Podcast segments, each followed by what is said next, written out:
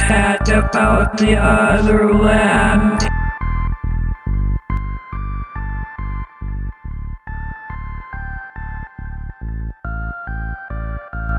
Herzlich willkommen zu diesem Podcast. Mein Name ist Helga Axel. Ich spreche mit Verwunder. Also, wir besprechen heute das dritte Kapitel, Graues Lehrsignal im Deutschen. Und in diesem Kapitel kehren wir zu Weenie zurück. Verwunder, erzähl doch mal, wie war so dein erster Eindruck? Wir werden wieder hineingeschmissen in eine virtuelle Welt, aber diesmal bekommen wir eine Fortsetzung des Maid and Butler Dialogs. Ein großer, weiter Raum und normalerweise ist ja Weite und Tiefe und Höhe Größe von Rechenintensität, aber eigentlich ist es ja eher so, dass große, weite Lehren einfacher zu erzeugen sind als enge, verschachtelte Räume. Das ist so eine Art Umkehrung. Das ganze Szenario, das reizt Xabu dazu, wieder aus seiner Folklorekiste so ein paar Brocken herauszuholen. Reedy kann damit irgendwie nicht wirklich was anfangen und wechselt dann schnell lieber in, in diese Shopping Mall und die Hauptverkehrsachse des äh, Netz und versucht ihn da heranzuführen auf mannigfaltige Weise. Das ist im Prinzip also die absolute Entfremdung. Das macht ja Williams ständig. Er schneidet ja diese 5000 Jahre alten Mythen zusammen mit diesem turbokapitalistischen Erlebnis. Also sie sind am Anfang dieser Shopping Mall, das ist visualisiert. Ich glaube, sie meint, das ist die größte Shopping Mall, ich die Lambda Mall und ich weiß gar nicht, wie man sich das vorstellt. Vielleicht so wie Amazon, Mhm. also eine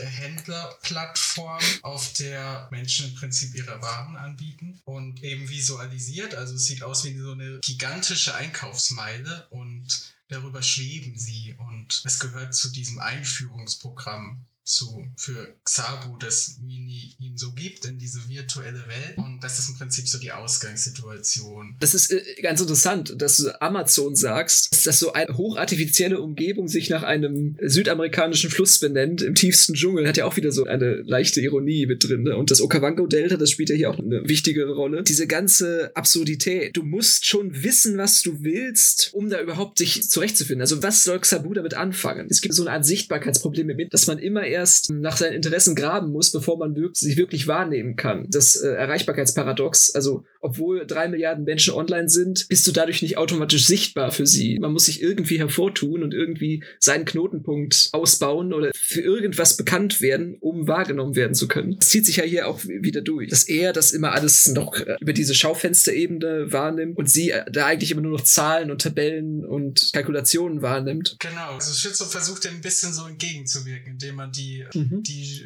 eben die Schaufenster zurückbringt, obwohl es eine Online-Handelsplattform ist.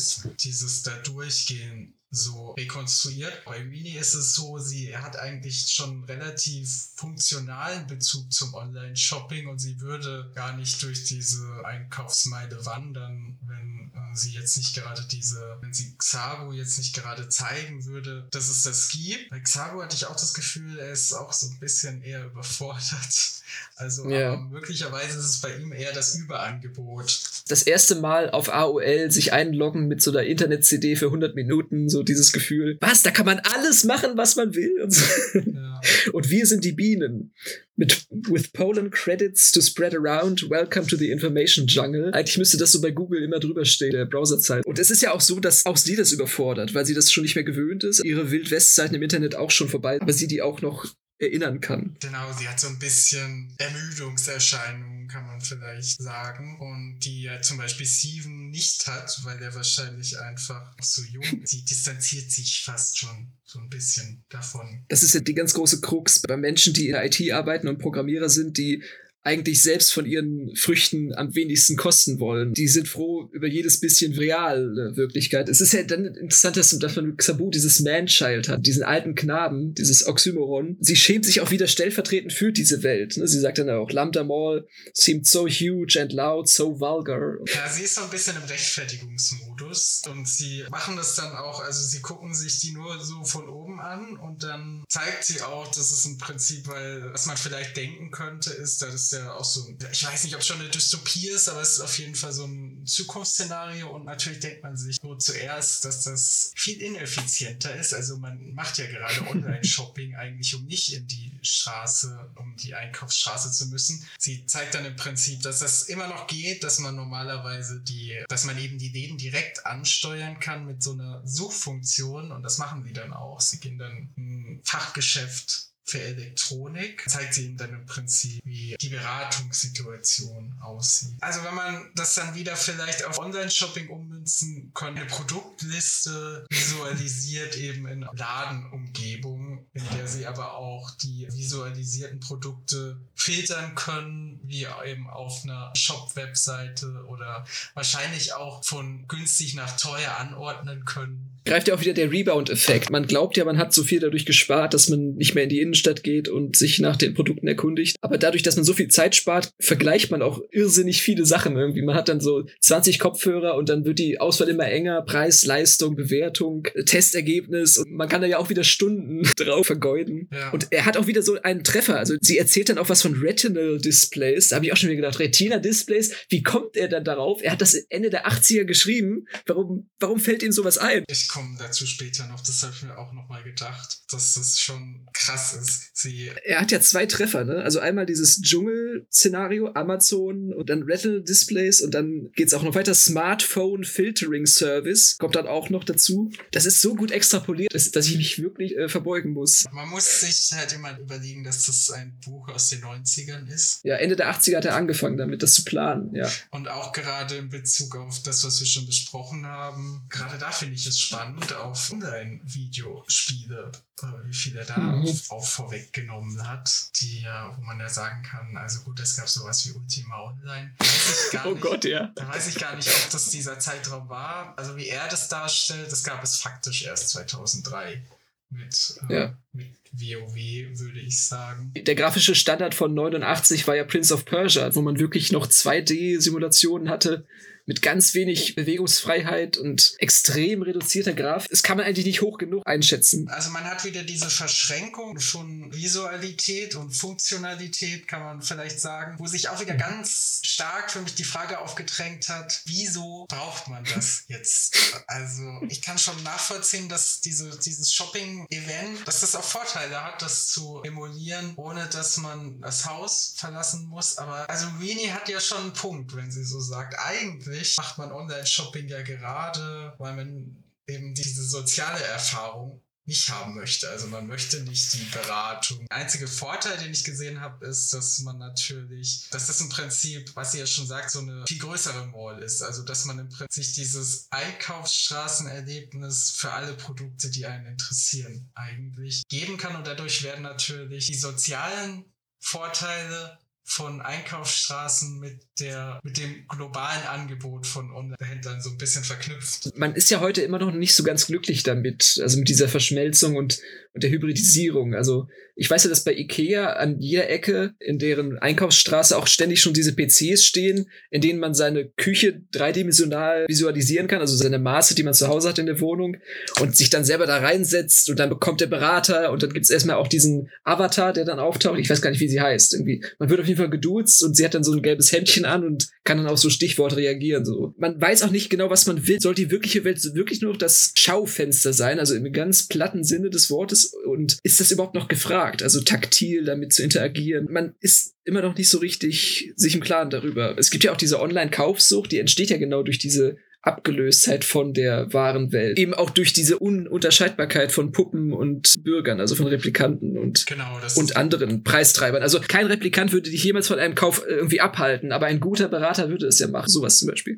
Und das ist natürlich auch so, was auch ganz spannend ist, wenn wir hier weitergehen, dann kommt ja diese Beraterin, die auch ein Replikant ist und dann habe ich mich auch gefragt, der Vorteil vielleicht von Online-Shopping ist ja wiederum wenigstens, du bist diesem sozialen Druck nicht ausgesetzt. Also es kommt keine Person, die dir irgendwie erzählt, wie gut dieses Produkt ist und dann kaufst du es irgendwie, um die Person nicht zu enttäuschen oder so. Und, und hier wird es ja. aber eigentlich wieder reingeholt in den Online-Handel. Also das ist ja auch hier ziemlich auf den Punkt gebracht. Und Xabu fragt im Prinzip, die Beraterin dann, ob sie ein Replikant ist. Wir erinnern uns, es gibt dieses Gesetz, dass alle darauf mit der Wahrheit antworten müssen. Und sie sagt dann, sie ist ein Replikant und Rini hat irgendwie irrationalerweise dann auch Mitleid mit diesem Replikanten und lässt sich dann von ihr beraten, obwohl sie weiß, es ist, da steckt keine echte Person dahinter. Ich kenne ja das Szenario aus dem Beate Use Shop. Will man da wirklich mit einer Mitarbeiterin reden und sie dann wirklich danach fragen,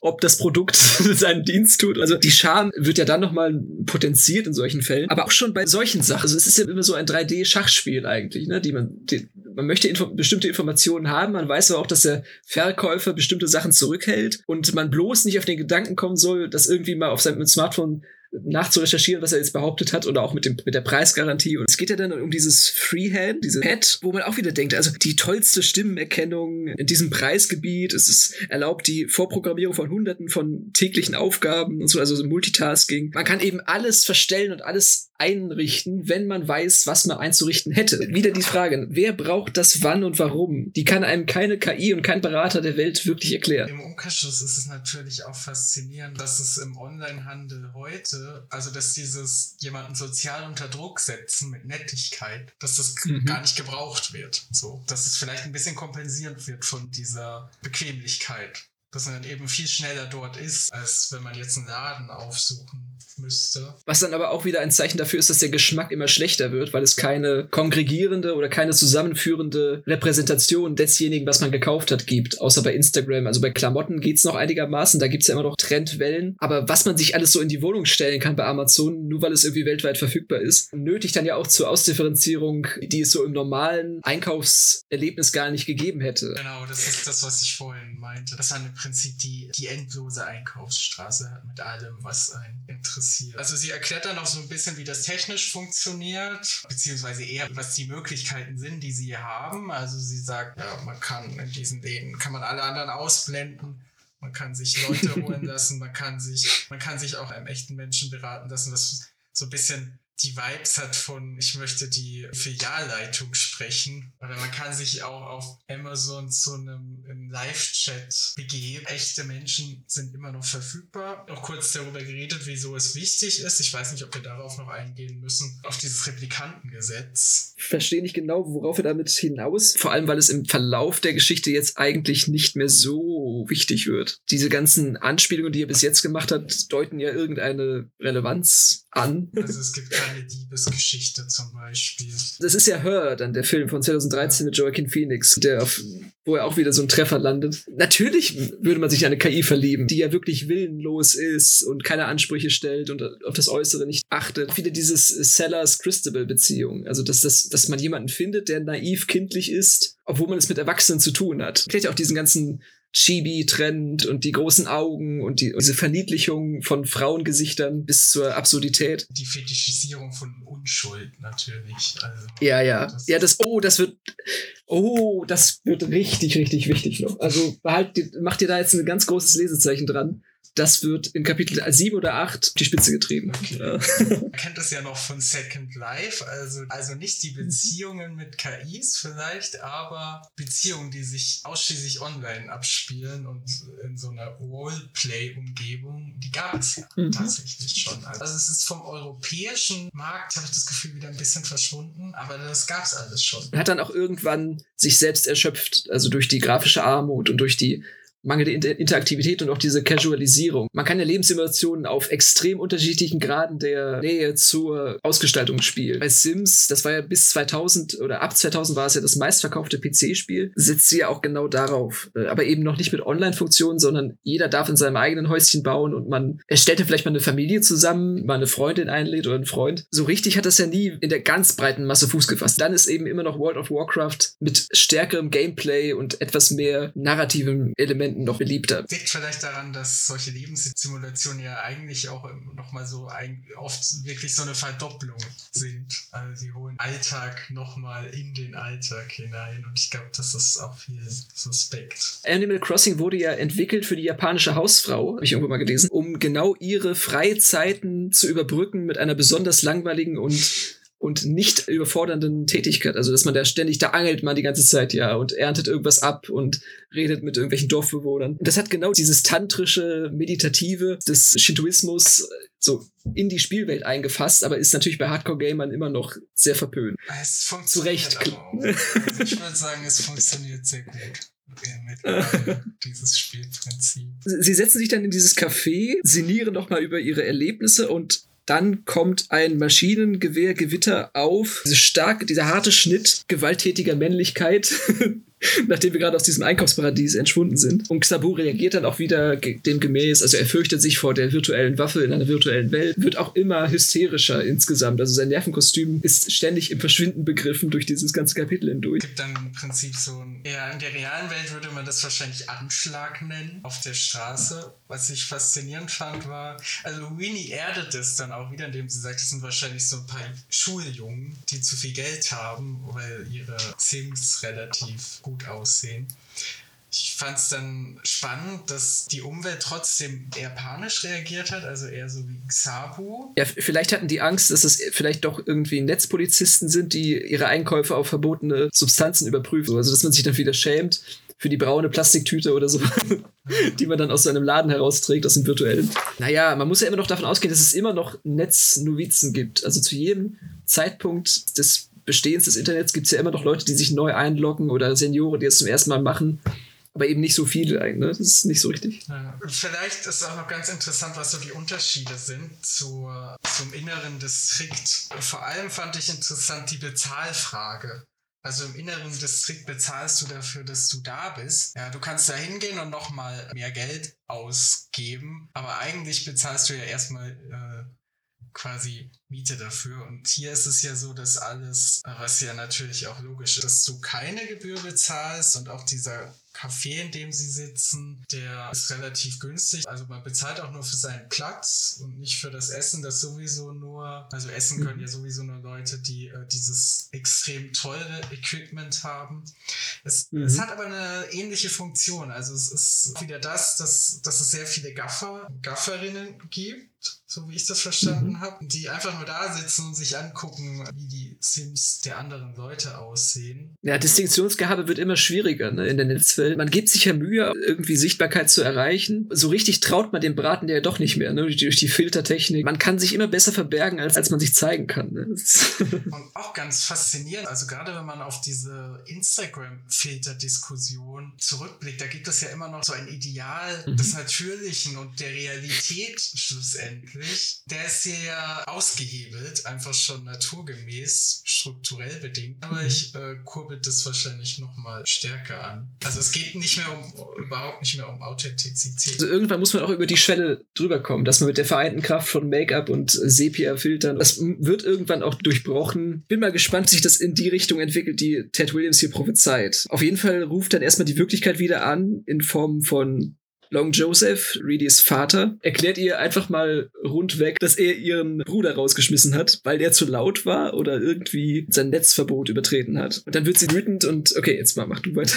Also sie haben sich gestritten. Steven hat ihm wohl wieder Worte gegeben. Ich glaube, mir wäre es nicht passiert. Und er hat ihn dann vor die Tür gesetzt dafür, dass er eigentlich, für das er halt so ganz normaler, rebellischer Teenager ist. Und die Situation. Ja gut, er ist, ja. ja er ist noch elf, also so präpubertäre. Okay, ja. Die Situation ist jetzt folgende, beide sind im Prinzip zu stolz oder zu, zu trotzig. Bei Joseph hat es wahrscheinlich auch mit, mit Macht zu tun, mhm. die er mhm. nicht aus der Hand geben will. Bei Dingen habe ich eher das Gefühl, bei Stevens, dass er sich eher ungerecht behandelt fühlt. Es führt auf jeden Fall dazu, dass Stevens dann bei seinem Freund einzieht und da auch erstmal, wie wir dann weiter im Verlauf des Kapitels erfahren, auch bleibt. Also er möchte sich nicht entschuldigen und Joseph möchte ihm auch nicht zurückrufen. Man merkt ja auch einfach auch in dieser Diskussion zwischen Queenie und Joseph, dass er eben versucht, patriarchale Position zu erhalten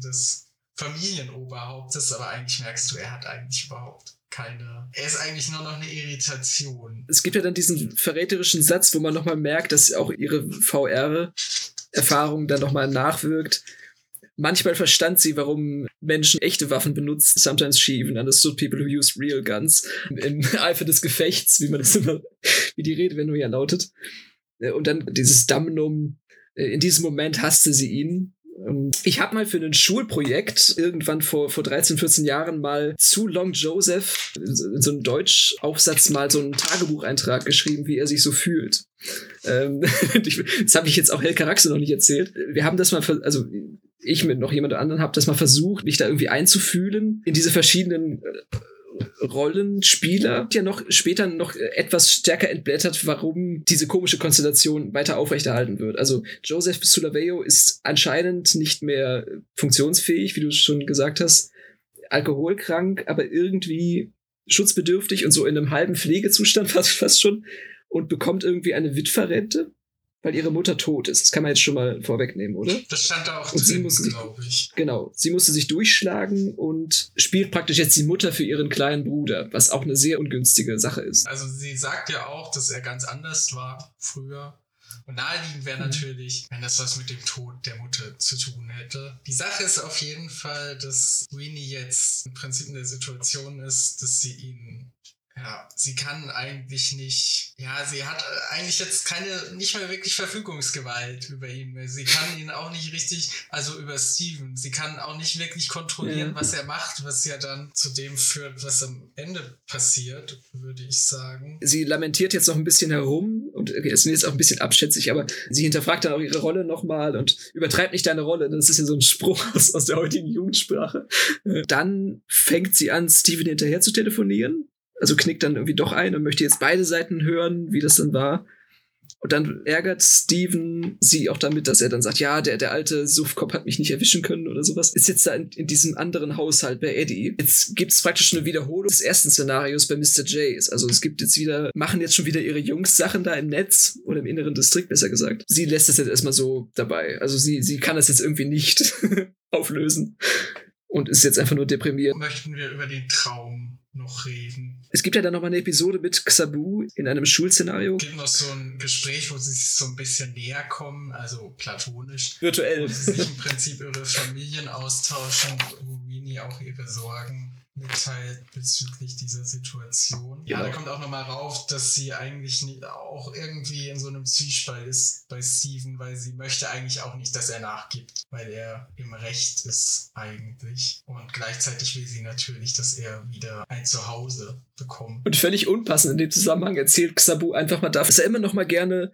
nach draußen geht und im Garten übernachtet und damit er den Wind auf, auf der Haut spüren kann und die Sterne sehen sieht. Also sie hat gerade das Problem, dass dass ihr Vater ihren Bruder äh, des Hauses verwiesen hat und er erzählt, wie toll Camping ist. Also Ja. das ist irgendwie Das ist vielleicht auch ein bisschen diese Hilflosigkeit in der neuen Welt, dass er sich so auf die Dinge zurückbezieht, die ihm vertraut sind. Oder ist es einfach nur schlechte Kommunikation? Hey Garaxa, hast du das auch mal gemacht? In deinem eigenen Garten übernachtet, so mit Kumpels? Oder ist es, habe ich nur ich sowas mal gemacht? Mein Vater hat mal so ein Haus gebaut in unserem Garten. So ein Holzhäuschen. Okay. Und da, darin haben wir öfter übernachtet. Äh, Aber irgendwann hat mein Vater es angef äh, hat er angefangen, dieses Haus im Prinzip als Sperrmüllablage zu verwenden. Und ich weiß gar nicht, wie es heute ist, aber wenn man sich das noch anguckt, dann. Also es war auf jeden Fall lange so, dass, dass es nicht mehr betretbar war. Es war dann echt so ein Holzcontainer auf der aussah eben wie ein Haus. So. Also das war so seine Funktion. Aber äh, so, Okay. darin haben wir übernachtet, aber nicht unter Sternenhimmel. Das stelle ich mir irgendwie so eine Stunde lang romantisch vor und dann fühlt man sich vielleicht angreifbar. Ich weiß es nicht. Ja, vor allem auch in Mitteleuropa. Also ich kann es ja verstehen, das spielt ja alles in Südafrika, wo, wo eigentlich äh, draußen und drin kein Unterschied ist, aber irgendwo so im Sumpf, auf einer sumpfigen Wiese zu liegen, ist äh, nochmal was anderes. Oder in einem schlecht isolierten Holzhaus. Also ich weiß natürlich nicht, wie das Südafrika ist. Äh, ich will schon sagen, dass es für die Menschen auch einen Unterschied zwischen draußen und drinnen gibt. Aber äh, bei Natives ist es, ah, wobei, Ja. schwierig, aber ich würde sagen, es gibt ein anderes, wahrscheinlich, ohne mich da jetzt auszukennen, äh, kann man vielleicht nahelegen, dass zumindest diese Figur hier ein anderes Verständnis von dieser Unterscheidung hat. Mhm. Hm. Das ist, ist irgendwie so ein bisschen aufgebrochen. Genau. Und dann kommt Rini noch einen Anruf. Und diesmal mitten in der Nacht und das durchbricht dann ihren Traum. Eine Wiederholung ihrer VR-Erlebnisse ist, eine, eine Repercussion. Ich habe gedacht, dass es so ein bisschen sehr plattes Foreshadowing sein könnte. Prinzip Die, diese Technik, also das ist im Prinzip das, das Ver- der Wissensdurst von Sabu ihn in, ins Verderben stürzen wird. Also, also der Traum geht so, dass er an einem äh, Ding steht, an einem Abgrund und er versucht so eine Uhr zu dekonstruieren. Also er baut sie auseinander und er möchte hinter den Mechanismus kommen und er Dann äh, Mhm. fällt er. Winnie warnt ihn, dass er im Abgrund steht und er ist aber zu sehr mit dieser Uhr beschäftigt und fällt dann irgendwann in den Abgrund. Und dann habe ich mich gefragt, könnte das eine sehr abgedroschene Art sein, zu zeigen, dass, dass man äh, bestimmte Dinge nicht hinterfragen sollte, vielleicht. Ja, es ist ein bisschen der umgekehrte Daedalus-Mythos, ne? Also Daedalus hat ja Flügel gebaut, um zur Sonne hinzufliegen. Und er fummelt an der Uhr, die die ganze Simulation erhält und, und stürzt in den Abgrund. Also fand ich ganz apart. Macht Williams ja häufiger mal. Ähm, okay, aber wir waren ja jetzt bei diesem Anruf, den, den sie bekommt. Also sie bekommt irgendwie ständig Anrufe in diesen, in diesen ersten zwei, drei Kapiteln von Eddie und ähm, Steven ist jetzt katatonisch. Genau, Eddie Ähm. ist der Freund, bei dem Steven. Eddie, genau, und, und Soki ist ja auch schon, der ist ja halb tot schon irgendwie. Der ist, ist ja auch schon weg vom Fenster. Ja, das war der zweite Freund, der geschnappt Genau. wurde, als sie im Inneren. Und sie sagt sich jetzt, fuck it, selbst wenn wir jetzt halb drei haben, ich äh, marschiere los. Sie geht dann da in diesen auch leicht asozialen Haushalt hinein. Also das, das wird auch wieder so beschrieben, so wie dieses typische dritte Weltbild, was man so hat. So zu, zu viele Kinder zu, in, in diesen Hausfluren und alles irgendwie unhygienisch wieder. Ja, und die Mutter Und ist. er liegt äh, dann da auf dem Teppich. Alkoholikerin. So. Mhm. Um, Und was ich ganz interessant war, was dann vielleicht äh, akkurater ist, die, dass der Krankenwagen einfach viel später. Ja, das, das gibt's ja auch in so Statistiken in, in den USA, welche Viertel wann von Feuerwehr und Polizei erreicht werden. Also Polizei natürlich sehr schnell da, aber Krankenwagen Ja. und, und äh, Rettungsdienste. Was äh, also ja unterschiedliche Gründe hat. Einmal äh, gibt es unterschiedliche, also ich weiß nicht, wie es hier ist, ob es, also gerade Cyberpunk hat ja zum Beispiel dieses Sicherungssystem aufgemacht, in dem du unterschiedliche Klassen buchen kannst und je mehr du bezahlst, desto schneller sind die Leute dann da zum Beispiel. Und dann Mhm. gibt es aber natürlich auch die, äh, die Tatsache, dass Architekt, äh, dass Stadtplanung auch einfach schon teilweise so funktioniert, dass die Mhm. äh, Leute, die zentral wohnen, oft, äh, dass das die höheren Preise sind oder die, die da wohnen, wo äh, den Orten, die weniger als Problemfälle, als Problemorte gelten, wo dann auch wieder versucht wird, diese Problemviertel möglichst außerhalb zu halten. Ja, also die Stadtnichtplanung dann, ne? Also nach, nach dem letzten Stadtring, der, den man dann in Köln zieht, gibt es dann immer noch diese, nur durch diese Geschwüre und Fortsätze, die sich so dann an diesen Ring heften, so Delbrück, Ja. äh, Ports und sowas, all die ganzen. Ich, ich habe jetzt ein naheliegendes Beispiel genommen, weil ich mich da einigermaßen. Lobet, Aber- Genau. Lobeda wurde ja auch eingemeindet. Winzerla auf der anderen Seite natürlich noch. Ähm, Das ist jetzt Jena, also wir sitzen jeweils in, im Köln-Bonn-Rhein-Gebiet und einmal in äh, Thüringen. Äh, Das stimmt übrigens gar nicht. Zumindest habe ich gehört, dass Lobet da gar nicht so ein verhältnismäßig gehobener Stadtteil sein soll. Aber ja, ja, oder zumindest mal war. Auf jeden Fall Plattenbautechnik war ja in den 70er, 80ern noch fortschrittlich und, und hat dann irgendwann, ist dann irgendwann ins Hintertreffen gekommen in den 90ern. ja, Durch die Maueröffnung äh, wollte man das auch noch nicht sofort abreißen, weil das ist ja gute Technik eigentlich. Und, ja, ist man so auf dieser, dieser Kippe. Ne?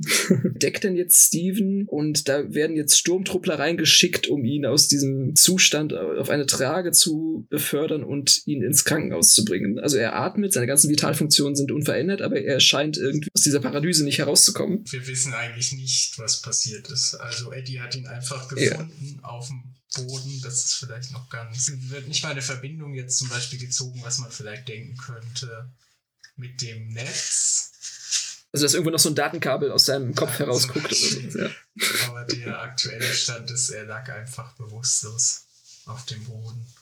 Und genau, Weenie fährt dann hinterher und nimmt aber die ganzen Kinder mit, weil die Mutter nicht zu Hause ist. Und so schließt das Kapitel dann. All she could see of them by the dim streetlights were two slivers of grey, screens showing an empty signal. Also er hat ja auch ein Fable für gute Abschlüsse. Die Kapitelstrukturierung ist eigentlich auch ganz gut. Passiert immer gerade genug. So.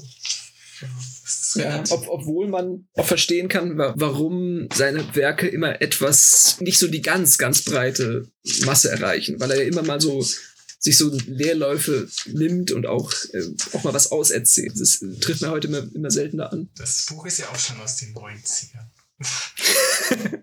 Ja, das ist, belassen wir es dabei und Verwunder sagt, auf Wiedersehen. Auf Wiedersehen.